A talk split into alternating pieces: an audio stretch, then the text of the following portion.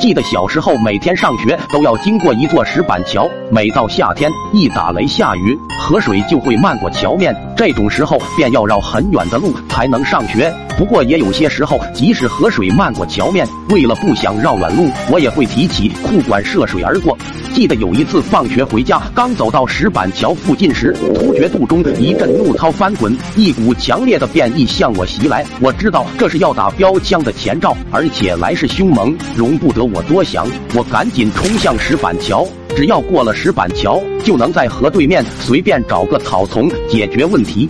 因为早上上学时我已经走过这座石板桥，所以我知道石板桥上水浅，我能把握得住。然而，当我真走上去的时候，我发现事情并不是我想的那么简单。由于肚中万马奔腾，便一滔滔不绝。我一边要控制菊花，一边又要控制身体的平衡，还没走过一半，便已是满头大汗，双腿不停的打颤。更要命的是，这石板桥竟然趁我不备，悄悄的长出了许多青苔。终于在。一次打滑的时候，我没能把握住肚中的变异，瞬间一泻如注。当时是夏天，我穿了一条很宽松的短裤，大部分大便直接就从那宽松的裤管中冲了出来，然后顺着河水流下石板桥，一道纯白美丽的风景线就这样被我给毁了。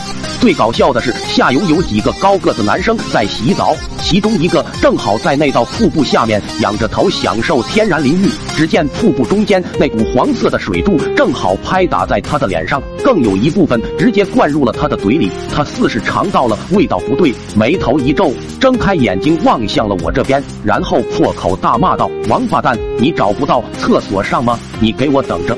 我见他表情凶狠，个子又高，马上就要上岸来找我麻烦，赶紧大步流星的继续渡河。一上岸就疯了一样的向家跑去。过了两分钟，那个男的竟然还在追我，而且距离越来越近，感觉今日我是难逃一顿毒打了。这个时候，我那不争气的肚子竟然再次给我捣起了乱来，眼看就要被追上了。我心一横，反正之前已经拉过一次了，不怕再拉一次。我赶忙积蓄起全身的气力，灌。入腹中，然后浑身一使劲，之前已经被大便打湿的裤子再也无法挡住这股洪流，一条土黄色的尼龙直接袭向了追我的那个男生。那个男的也不知道是被吓的，还是因为雨路打滑，竟直接向后倒去。等我转过头一看，只见那个男生正跪在地上，嘴里不停咳出泛黄的口水，额头青筋暴起，不知道是不是跑得太累，把自己给呛着了。我见他似是无力再追我了，赶紧站起。起身来，飞快的溜了。跑了很远后，又传来了那个男生的咒骂声。不过听声音知道他没有再追上来，总算是可以松口气，逃过一劫。